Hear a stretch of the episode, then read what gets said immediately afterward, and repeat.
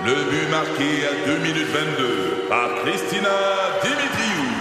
Avec l'aide de Sebastiano Brunet, Lucie Beaulieu, Tarek Malki, Jenny Agostino, Edith Chen, Emmanuel Jean-Pierre. Au hockey, comme en immobilier, pour réussir, ça prend toute une équipe. Et avec vos 5000 courtiers Remax, la force du réseau roule pour vous. Remax est heureuse de s'associer à Martin McGuire et Danny Dubé pour vous présenter le tout nouveau balado Bon Match. C'est 23. Un condensé des meilleurs moments de Debout les comiques en format balado. Debout les comiques, juste le meilleur. Debout, debout, On entend parler partout d'un médicament miracle pour perdre du poids, le Ozempic. Il y a même des annonces à la télé qui disent pas vraiment ce que c'est, mais d'en parler à notre médecin. Est-ce vraiment efficace, mais surtout, est-ce que c'est suggéré et recommandable? On en jase ce matin avec notre doc ici, Michael Bensoussan. Allô, Michael? Morning. C'est quoi, c'est quoi d'entrée de jeu, le Zambic? puis, Zampic.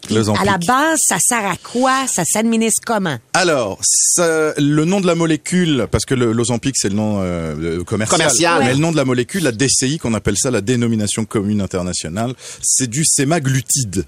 Le sémaglutide, c'est un médicament qui est utilisé seulement et qui est autorisé seulement pour le diabète. C'est un analogue, en fait, d'une hormone naturelle présente dans le système sanguin et le tube digestif qui s'appelle la GLP1. Et en fait, l'administration de sémaglutide va être utilisée pour traiter le diabète parce que deux choses. Le sémaglutide va augmenter, euh, diminuer, euh, augmenter, pardon, la sécrétion d'insuline et va favoriser la rentrée de glucose dans les cellules. Donc, va obtenir euh, Augmenter aider- le métabolisme. Aider, aider à obtenir ce qu'on cherche chez les gens qui ont du diabète, à savoir et, euh, obtenir l'équilibre de la glycémie, le taux de sucre dans le sang. Mais également, et ça c'est un effet secondaire mais très positif qu'on recherche dans ce médicament, il va aider à perdre du poids significativement, sans aucune discussion. Il y a beaucoup de littérature là-dessus. Donc évidemment, les médecins et notamment Ouais. les endocrinologues médecins généralistes qui suivent des patients di- diabétiques, ils adorent ça parce que quand on a un diabète de type 2, D'accord Donc le diabète qui survient en général plus tard dans la vie et qui est lié à du surpoids. Le traitement va passer par perdre du poids. Donc si on obtient un médicament là pour le diabète qui va aider à l'équilibre glycémique et faire perdre du poids, en, général au bout d'un an, un an et demi, il fait perdre jusqu'à 15% du, du poids. Donc vous imaginez si on fait 250 Eh livres, oui. ça en fait des livres. Euh, c'est vraiment un médicament qui est tellement, tellement maintenant prescrit pour les gens qui sont diabétiques et obèses qu'en fait, il est devenu pour beaucoup de diabétiques le premier médicament avant l'insuline, avant les pilules pour, je veux dire, vraiment un traitement très important. Sauf que là, moi, en suivant toutes mes, euh, mes, mes, mes personnalités publiques sur Internet, sur les réseaux sociaux, je vois qu'il y a des tendances à prendre Ozempic quand tu es en pleine santé. T'es pas diabétique, Uniquement ça. pour perdre du poids. Alors, l'Ozempic, c'est 400 millions de visionnements en 2023 sur TikTok. C'est ça. Il y a un Ozempic Challenge et il y a même Elon Musk, Exactement. donc euh, le, le Evil en chef, Elon Musk qui a perdu là récemment 20 ou 25 kilos et qui a dit que c'était grâce à l'Ozempic. Donc l'Ozempic c'est devenu le boom, le incroyable, tout le monde en veut, le on se l'arrache. Alors Mais c'est un miracle. ça veut dire que il y a beaucoup de médecins qui vont prescrire de l'Ozempic en dehors de situation du diabète. En fait, je vais vous dire les chiffres Ici, au on n'a Québec. plus le droit. Au Québec, Alors, on n'a pas dire- le droit, alors, je vais vous dire au Québec. Au Québec, il y avait 74 personnes qui étaient sous Ozempic en 2019. Ça, c'est les chiffres de la RAMQ. En 2022, c'était 35 000 personnes. Vous voyez le, le, le genre d'augmentation. Et sur les 35 000 personnes chez qui au Québec est prescrit de l'Ozempic, il y en a moins de la moitié qui sont diabétiques. Donc, on sort complètement des indications. Et qu'est-ce qui se passe dans certains pays comme l'Italie, l'Australie ou les États-Unis Eh ben voilà, on est en pénurie d'Ozempic. Là- Et les patients qui sont diabétiques et qui ont vraiment besoin Ils de restent Ozempic, malades. il y a et on en trouve Mais plus si pour c'est eux autres. miracle, j'en veux, Michael. Alors C'est ça ça, n'est pas miracle. Il faut quand même entendre ça. Un, quand on n'est pas diabétique, d'abord on doit le payer. C'est 100 pièces euh, par semaine, c'est plus que 400 par mois. De une. De deux, c'est un médicament injectable, d'accord? C'est des petits stylos, on doit injecter la dose et on doit se les injecter soi-même. Trois, il y a full d'effets secondaires. Alors Ok. attention, il y a full d'effets secondaires. Ça donne parce qu'en fait c'est un coupe-faim principalement. Quand on est sous Ozempic, le but de tout ça c'est qu'on n'a plus faim. Mais l'effet secondaire qui est vraiment très fréquent, c'est que ça donne des troubles digestifs, notamment plus de 50% des gens, c'est majeur, disent avoir de la nausée. Ben, mais Simon sur la messagerie, Il y il en dit, a moi, plein. je suis dia- diabétique et ça donne des maux de cœur intenses. Voilà, donc ça donne vraiment de la nausée et surtout, on commence vraiment à avoir du recul sous ce médicament et Et, et, et apparaît au bout de quelques années une donnée scientifique que les médecins témoignent de plus en plus euh, avec leurs patients, c'est que quand on est sous Ozempic, oui, on perd du poids, mais malheureusement, bien souvent, si on n'a pas solidement changé ses habitudes de vie et alimentaires, quand on arrête l'Ozempic, On reprend le poids poids. et plus. Ça veut dire que si on commence l'Ozempic, et qui qui est donc coûteux avec des effets secondaires, on va probablement rester sous Ozempic à vie. Donc non. Ça n'est pas encore le médicament miracle, c'est juste un médicament qui fonctionne. C'est un trend, c'est une mode. Euh, ça, on en prescrit beaucoup, beaucoup, beaucoup plus que de raison.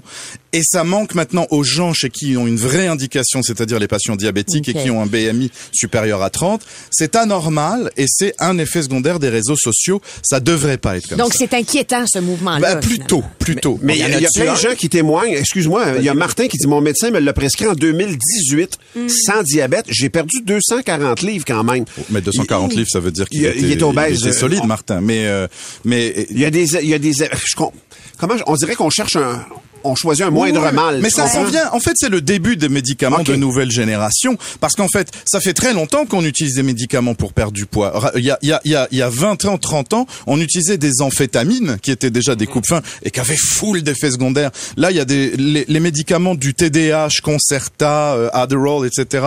sont aussi des coupes fins et sont détournés notamment euh, pour euh, ces effets-là et pour perdre du poids. Maintenant, ça, c'est des médicaments qui sont spécifiquement dédiés à l'équilibre de la glycémie et à perdre du poids, mais très vraisemblablement, et c'est déjà autorisé aux États-Unis, on va avoir une deuxième génération de ces médicaments-là qui euh, sont disponibles par pilule, qui vont être probablement moins chers, mais il faudrait il faudrait, un, qu'il y ait moins d'effets secondaires, et deux, que ce soit quand même mieux toléré. Mais surtout, et ça c'est un message, je m'excuse de revenir toujours avec ça, mais prendre ce genre de médicaments-là sans adapter ses habitudes alimentaires, c'est-à-dire sans changer, si on a, si on mange Mieux manger. voilà, puis, euh, si on mange trop de gras, trop de sucre, on fait pas d'exercice, on s'hydrate pas assez, ça ne sert à rien et dès qu'on arrêtera le médicament, on va reprendre tout le poids et plus. C'est très, très clair, Michael. Merci infiniment. pour Donc, on veut une prescription. Ouais, C'est ça qu'on- pas ça a compris, tout le monde? C'est ça, on arrive là. Si t'en as vraiment besoin pour vrai, ça peut t'aider effectivement dans la vie. Euh, Puis on, on est sur le chemin de quelque chose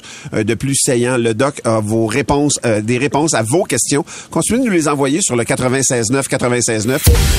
Des comiques, de retour après ceci. 96.9, c'est quoi? Ici Patrick Marcelet. Dans la deuxième saison de mon balado Relève-toi, je reçois des personnalités d'ici qui ont su se relever après de difficiles épreuves. Cette semaine, Patrick Marcelet reçoit Geneviève Rioux. Il y a tellement eu plus d'hommes qui m'ont tendu la main après ça que d'hommes qui m'ont fait mal dans ma vie. Je veux pas laisser les hommes qui blessent gagner. C'est pas supposé d'arriver une fois, encore moins deux fois. Qui garantit que ça arrivera pas une troisième fois? Relève-toi, disponible dans la section balado du site web de votre station Cogeco Média. Présenté par les Centres de prévention du suicide du Québec. Le podcast Debout les comiques. On a des questions pour le doc. On a vos questions pour le doc. Tout à fait. Gino Messier qui s'interroge au sujet de la COVID longue. Il dit, euh, on me dit que je l'ai eu. Je me sens toujours essoufflé, une toux qui continue euh, continuellement. Donc, combien de temps je peux penser redevenir en forme? Alors, on dit Covid long quand les symptômes durent plus que trois mois maintenant. Il y a consensus là-dessus, c'était un mois, trois mois. Bon, là maintenant c'est plus que trois mois. Donc, si ça fait pas trois mois, Gino, déjà, euh, on, On est pas respire dans un la peu, COVID bon, la on COVID tousse long. mais enfin on respire. Et euh, ça va, ça devrait probablement euh, se, se tasser. Les symptômes de Covid long qui sont les plus fréquents sont en un les troubles du sommeil. Troubles du sommeil. Moi, moi par exemple, le- la Covid a brisé mon sommeil. Ça fait plus qu'un an. Bon. Et t'es encore là-dedans. Je suis encore là-dedans. Deux, euh, les, euh, ça va être la fatigue, la fatigue générale. Et trois, c'est la toux. Voilà les symptômes de Covid longue les plus fréquentes.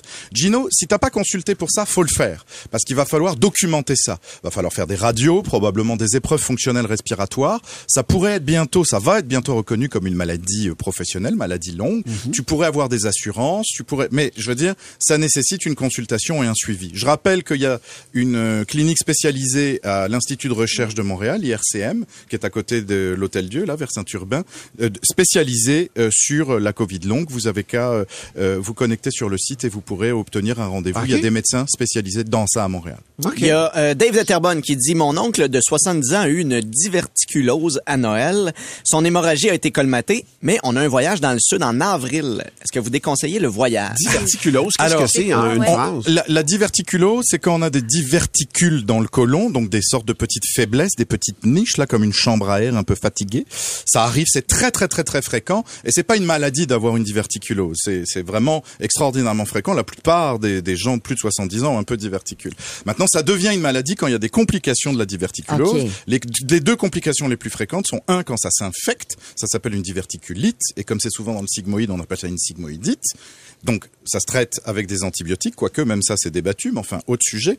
Euh, et quand ça fait une hémorragie. Maintenant que l'hémorragie est résolue, il est guéri. Vous pouvez tout à fait aller dans le sud. Le risque de récidive est très faible, mais il va garder ses diverticules toute sa vie. C'est pas parce qu'il a ses diverticules que ça va ressaigner. OK. J'en parlerai aussi à l'assureur. Surtout pas.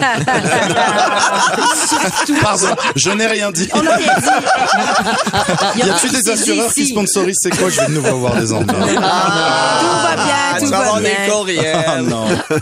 Docteur, on a reçu un message de la part de quelqu'un qui n'a pas mentionné son prénom. D'ailleurs, si vous nous écrivez au 969 969, écrivez-nous votre nom. La personne dit comment aider à soulager les dou- les douleurs menstruelles autres que les classiques que l'on connaît comme l'ibuprofène, Oui. la chaleur sur le ventre et sur le dos et Ouais. l'imidol. Alors d'abord, l'ibuprofène n'est pas forcément l'anti-inflammatoire le plus efficace pour traiter les douleurs pelviennes quand on a des menstruations. On peut essayer le naproxène. Ça marche des fois mieux. Ouais. Bon, de une. Le fort. naproxène, et si ça fait mal à l'estomac, il existe du naproxène qui est combiné avec du pantoprazole pour protéger l'estomac. Ça s'appelle du Vimovo. D'accord De une. De deux, moi je conseille le cocktail suivant qui marche très bien sur les douleurs abdominales, notamment les douleurs menstruelles. C'est un cocktail de Tylenol. Oui.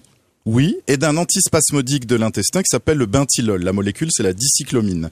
Un toutes les, euh, euh, ben, c'est en fait c'est toutes les 8 heures et en alternance. Donc un toutes les 4 heures. Donc pendant un jour, deux jours, trois jours selon les besoins. Tylenol, bentylol, Tylenol, bentylol. Ça marche relativement bien. Ne pas négliger l'apport d'une bouillotte, donc du chaud, à mettre euh, sur le ventre. Il y a des petites bouillottes. Ça peut- reste efficace. Ouais, on peut se déplacer avec, etc. Et enfin, si c'est des douleurs absolument insupportables et qui résistent aux médicaments, faut quand même en parler à son gynécologue parce que ou ça peut nécessiter un traitement hormonal euh, d'orientation euh, et d'équilibration des hormones, mais ça peut aussi nécessiter des examens complémentaires pour être certain qu'il n'y a pas une endométriose. Ouais, Autre ça. Sinon, euh, Karine nous demande, mon conjoint a été diagnostiqué maladie de Crohn. Il refuse la médication par injection. Il a choisi par voie orale. Est-ce que c'est aussi efficace? Ben, c'est compliqué de répondre à ça parce que en fait c'est une histoire de stratégie. Il existe dans la la maladie de Crohn, c'est une maladie chronique inflammatoire, donc il va falloir traiter toute la vie. Donc évidemment votre conjoint va nécessiter des traitements, sauf si la science fait des découvertes dans les prochaines années toute sa vie. Et en fait c'est une question de stratégie. Il y a des traitements oraux, il y a des traitements injectables. Bon, si les traitements oraux marchent pas, peut-être qu'il y a d'autres traitements oraux euh, qui vont fonctionner, ou il va falloir euh, il va falloir prendre des traitements injectables. Mais disons que en général, de ce que je connais de la stratégie de la maladie de Crohn, puis j'en connais quand même un bout, c'est un peu ton champ C'est vrai que si on a essayé un ou deux traitements oraux et que ça ne fonctionne pas, on va passer aux nouveaux médicaments, dits les biothérapies les anti-TNF, les euh, les euh, blablabla MUMAB euh, de ce monde, c'est des médicaments qui sont efficaces dans 80 à 90 des cas. Donc faut pas faut pas faut pas en avoir peur. Nous, euh, c'est des médicaments que je manipule beaucoup beaucoup beaucoup depuis des années et des années. Les effets secondaires sont quand même très rares. Les effets secondaires, c'est surtout des réactivations d'anciennes infections. Et en fait, avant de prescrire ces médicaments, on va faire pas mal d'examens pour être certain qu'il n'y a pas une vieille infection qui traînerait et qui serait réactivée. Donc franchement, je dirais même, et je me lance, il y a moins d'effets secondaires avec les médicaments injectables qu'avec les médicaments par la bouche qu'on utilise dans la maladie de Crohn. Donc franchement, si on est passé à travers les pilules, il n'y a aucune raison qu'on ne passe pas à travers les injections. Et si ça marche pas, faut pas hésiter. Merci, que- docteur. Vous êtes merci. super crédible. On Ben dirait que vous êtes euh, vraiment On dirait que vous êtes docteur. Ouais. C'est mon personnage préféré. est-ce que t'as, est-ce que t'as un saviez-vous que, Michael, pour nous ce matin? Oui, j'ai un saviez-vous que. En fait, saviez-vous que, on le disait tantôt, euh, dans la plupart des civilisations et depuis des millénaires, on utilise des médicaments pour maigrir. Et les médicaments qui étaient utilisés, notamment en Amérique du Sud il y a très longtemps, c'était des médicaments qui faisaient vomir. Et il y a une plante qui est émétisante, c'est-à-dire qui fait vomir, qui s'appelle l'IPK. L'ipecacuanha, c'est son nom euh, complet. Et en fait, ça existait en médicament, c'est-à-dire que quand on arrivait à l'hôpital avec euh, une intoxication alimentaire, jusqu'à il y a quelques années, on donnait du sirop d'Ipeca pour faire vomir les gens. C'était horrible comme traitement. Et d'ailleurs, maintenant, on ne le fait plus du tout. Il n'y a plus aucune indication à faire vomir les gens en cas d'intoxication alimentaire quand on arrive à l'hôpital. Mais ça existe encore sur Internet. C'était euh, sous, sous le manteau ou dans certains magasins. Par contre, sachez qu'au Québec, le sirop d'IPK pour faire vomir était disponible et remboursé jusqu'en 2006. ça fait ah une ouais. quinzaine d'années que ça existe plus, que c'est plus un médicament, euh, c'est plus un médicament remboursé. Mais enfin, euh, j'ai j'ai l'impression en disant ça que je recommande aux gens d'avoir des troubles alimentaires, mais Non, pas non, du non. tout. C'était juste un fait insolite. Faites pas ça. Oui, exactement. Et sinon, IPK, comment t'appelais ça?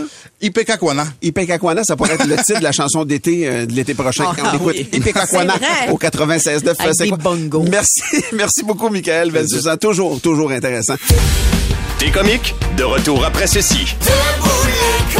96.9, c'est quoi?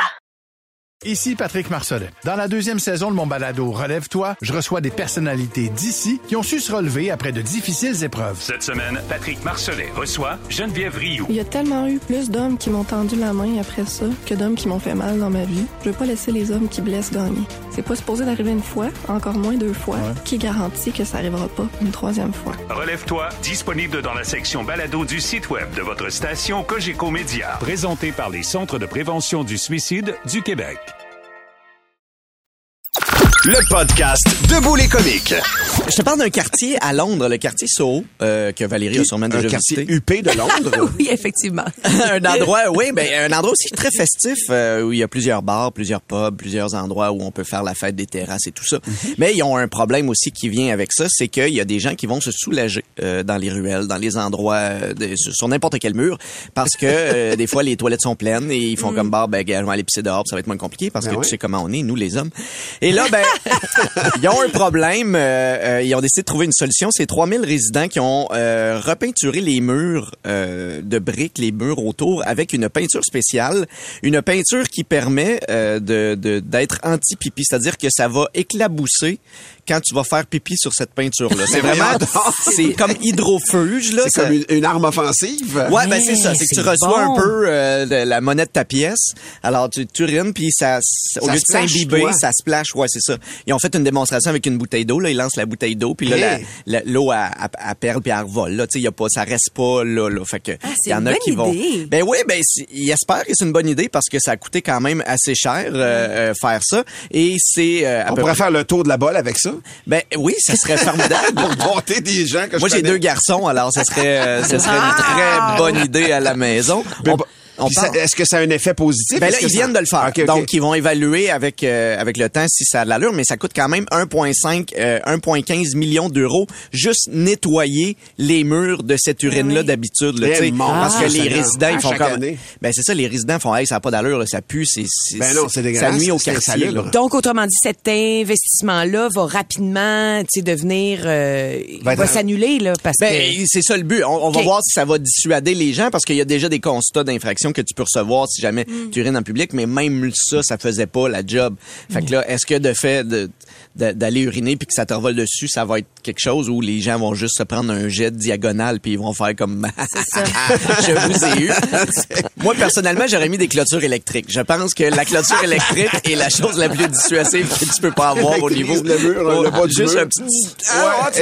Ouais, tu mets ta petite main, là, en même temps que tu... Oh, wow. J'ai fait ça une fois, euh, pas, pas uriné, mais euh, juste m'accoter sur une clôture électrique sans Ça- savoir. ça snap, hein? Ça saisit. Le podcast Debout les comiques. Valérie, tu vas nous parler de quelque chose d'absolument mystérieux. Je capote là-dessus. Vraiment. Je suis tombée sur un article du Rolling Stone et depuis, je suis omnubilée par ce qu'on appelle la chanson la plus mystérieuse d'Internet.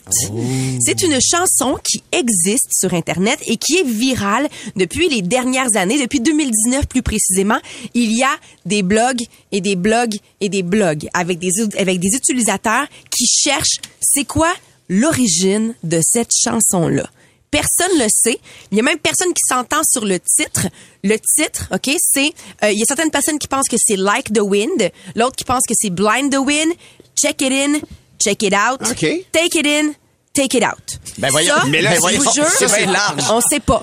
Mais, mais pourquoi qu'on demande pas au chanteur ou euh, au compositeur? Parce que personne sait d'où ça vient. Quoi? Là, j'ai un extrait de la chanson et je vous avertis, la qualité audio n'est pas spectaculaire et c'est la raison qui fait en so- ben, une des raisons qui fait en sorte que c'est aussi mystérieux parce qu'on n'arrive pas à savoir qui chante. Puis vous allez entendre, il y a comme un accent sur euh, sur la chanson. On pense que c'est allemand ou encore autrichien. On écoute. C'est bon.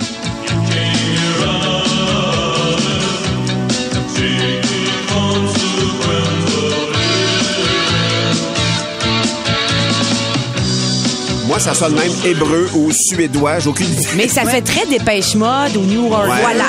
Un peu new wave. New Wave. Ce qu'on pense que les, les utilisateurs là, qui cherchent l'origine de cette chanson-là pensent que ça a été créé dans les années 80 parce que c'est très New Wave, Ouais. c'est très Dépêche Mode, c'est très New Order, OK?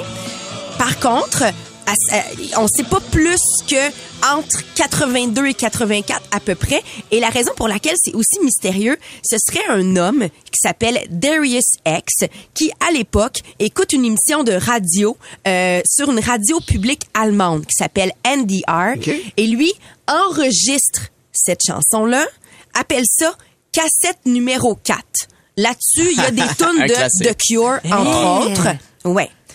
Et quand il va euh, travailler cette chanson-là, il va avoir coupé bien évidemment la voix de l'animateur radio parce qu'il veut pas l'avoir sur sa cassette, ce qui fait en sorte qu'on n'est pas capable de savoir c'est qui qui parlait. On n'est pas capable de savoir c'est Ah. c'est c'est où ce pas moment. ré- aucun référencement, là. Il n'y a ça. aucun enregistrement dit propre de la chanson. Fait que pas le nom de l'émission, pas la date de l'émission, Hein. rien pantoute.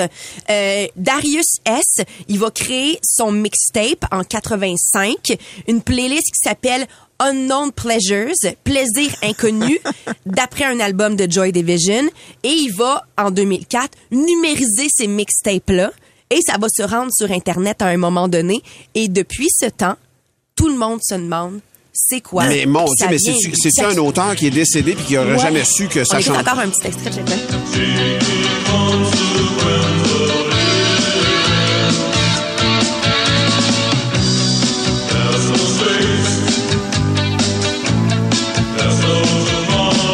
Ça sonne, ça sonne correct, là, Ouais, presque c'est commercial. Passionnant comme enquête, Il y a genre. même plein de théories sur le thème qui existent. C'est-à-dire, est-ce que c'est- euh, pour certaines personnes, ça parle de la guerre froide. Pour d'autres, ça parle du communisme en Allemagne de l'Est ou encore du mur de Berlin. Pour certaines personnes, le chanteur parle d'une séparation en général.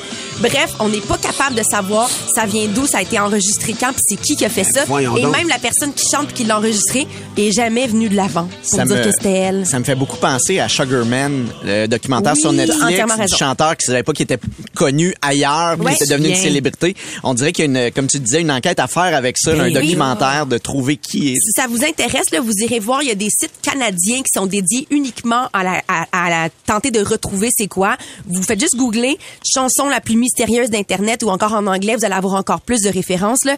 The most mysterious song on the Internet. C'est vraiment quelque chose de particulier. fou. C'est fou. Il y a Mark O'Brien, il disait, c'est-tu Man at Work? C'est vrai que le timbre Groupe- de voix groupe peut canadien, sembler- Man at Work. Euh, euh, euh, oui, Man at Ouais. Work, c'est canadien, effectivement. Non, je pense pas que c'est Man at Moi Work quand même. Le podcast Debout les comiques. 5h56, on va se jaser de l'ouverture des commerces, le di- de fermeture des commerces le dimanche. On, s'en jasait pas mal hors d'onde. Ça fait, ça fait réagir quand même comme. Vraiment. Puis je vais vous expliquer pourquoi c'est un article, vraiment très bon article de la part de Magali Masson sur le site de Radio-Canada et elle parle de la fermeture des commerces généralisés. Donc vraiment tous les commerces qui pourraient potentiellement fermer les dimanches pour aider les commerçants à pallier pour le manque de main-d'œuvre. Parce que comme je le disais un peu plus tôt, si ton staff travaille cinq jours semaine, six jours semaine, parce que t'as pas d'autres employés pour pouvoir les remplacer, si tu fermes le dimanche, ça leur accorde au moins obligatoirement cette journée-là de congé. tu sais. Fait qu'il y a plusieurs personnes qui demandent ça, ou en tout cas qui peuvent estimer que ce serait une bonne solution.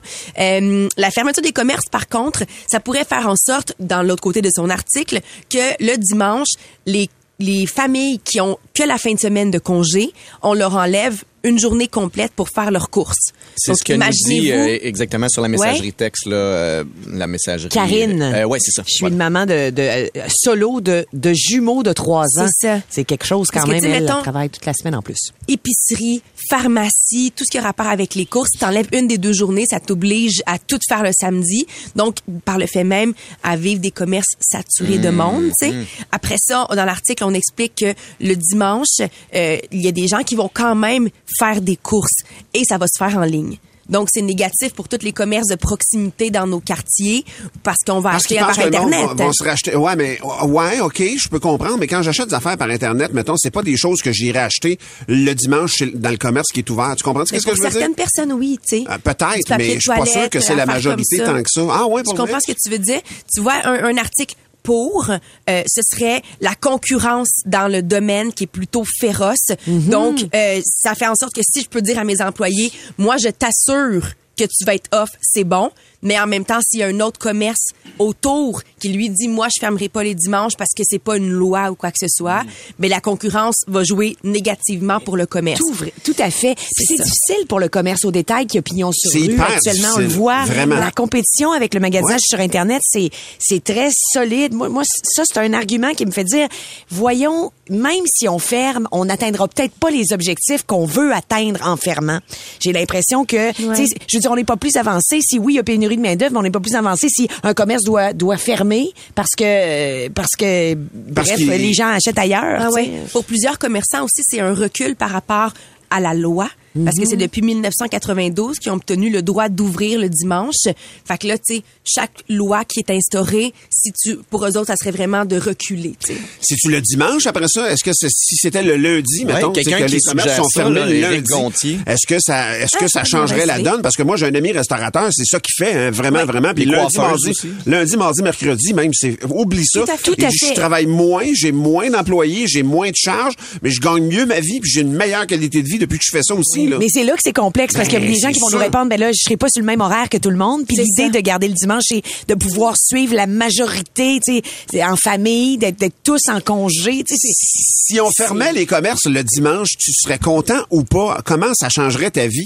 Le podcast Debout les comiques.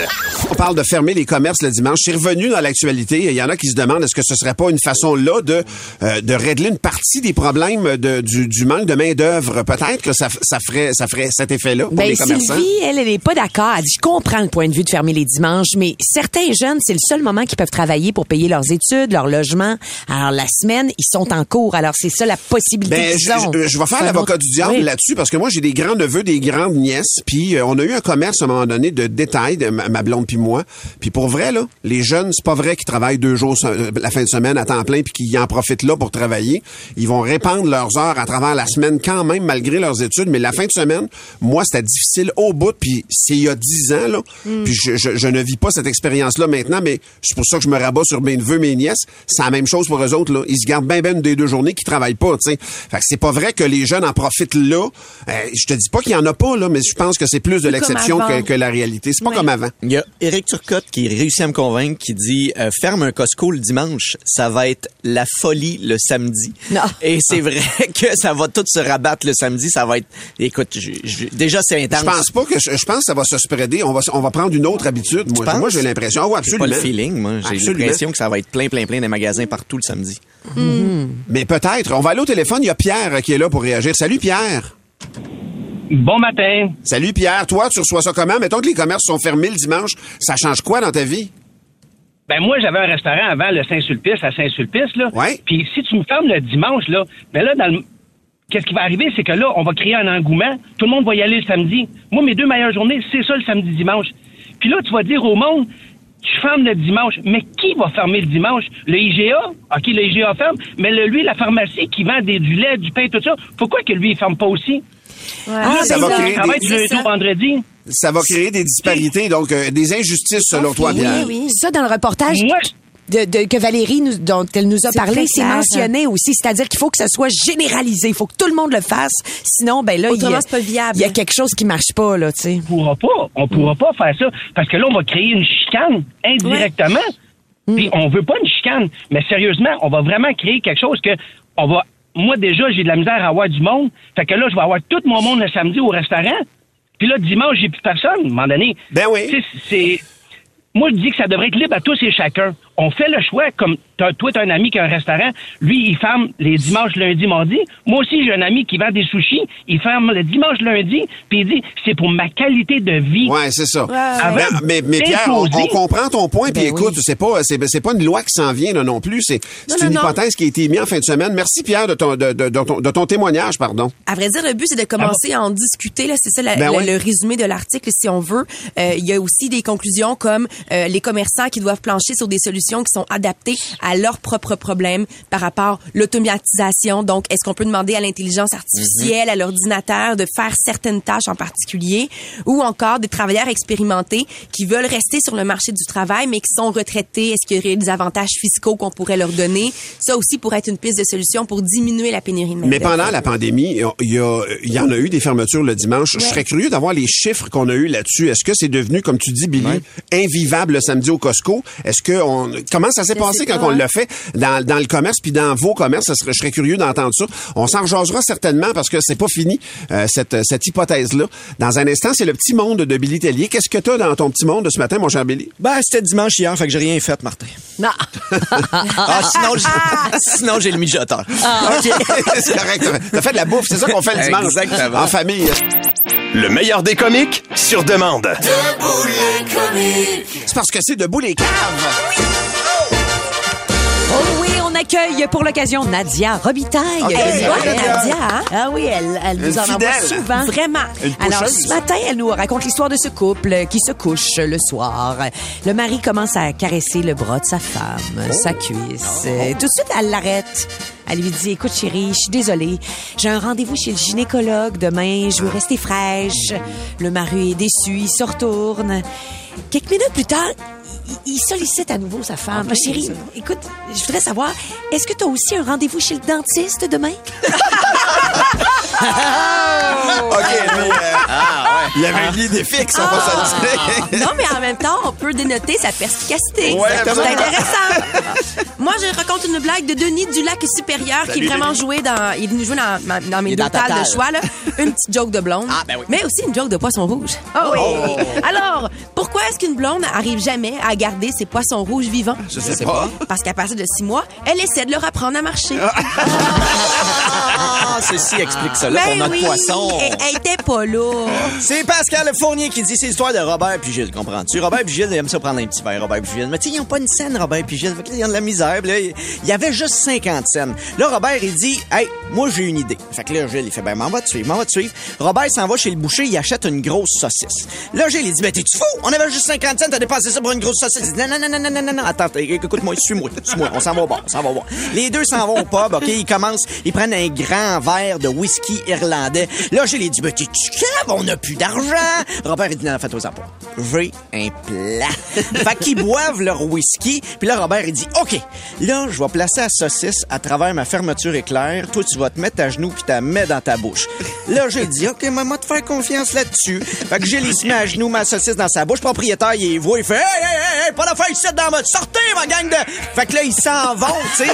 Bien joué. Fait que là, ils font, hey, ça a marché. Ils continuent, ils te font ça, ils saoulent gratuitement dans 10 bars, ils sont chauds raides.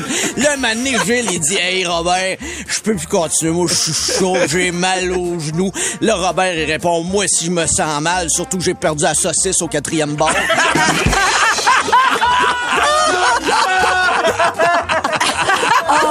Donne-tu le temps d'une petite vite? Non, il y a Francis Sarpin avant qui nous propose une joke. C'est un papa qui demande à son petit gars qui revient de l'école. Puis, mon petit bonhomme, comment s'est passée ta journée? Hey, papa, ça a été écœurant. Le professeur a posé une question et je suis le seul de la classe qui a donné la réponse. Wow, Yeah. hey, ça, c'est mon gars. Je savais que t'étais de même. Euh, C'était quoi la question? Le professeur lui a demandé, c'est qui qui a pété?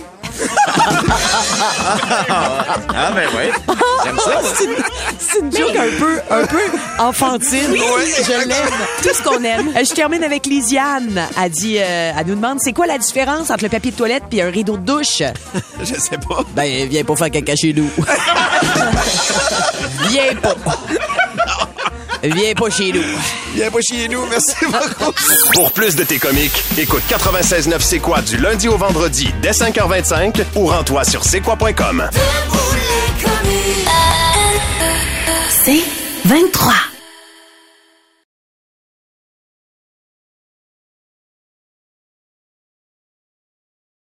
Recule un peu, recule, recule. Stationner en parallèle, ça devrait être simple. OK, crampe en masse, en masse, crampe, crampe, crampe! Faire et suivre une réclamation rapidement sur l'appli Bel Air Direct, ça, c'est simple. OK, des crampes. Bel Air Direct, l'assurance simplifiée.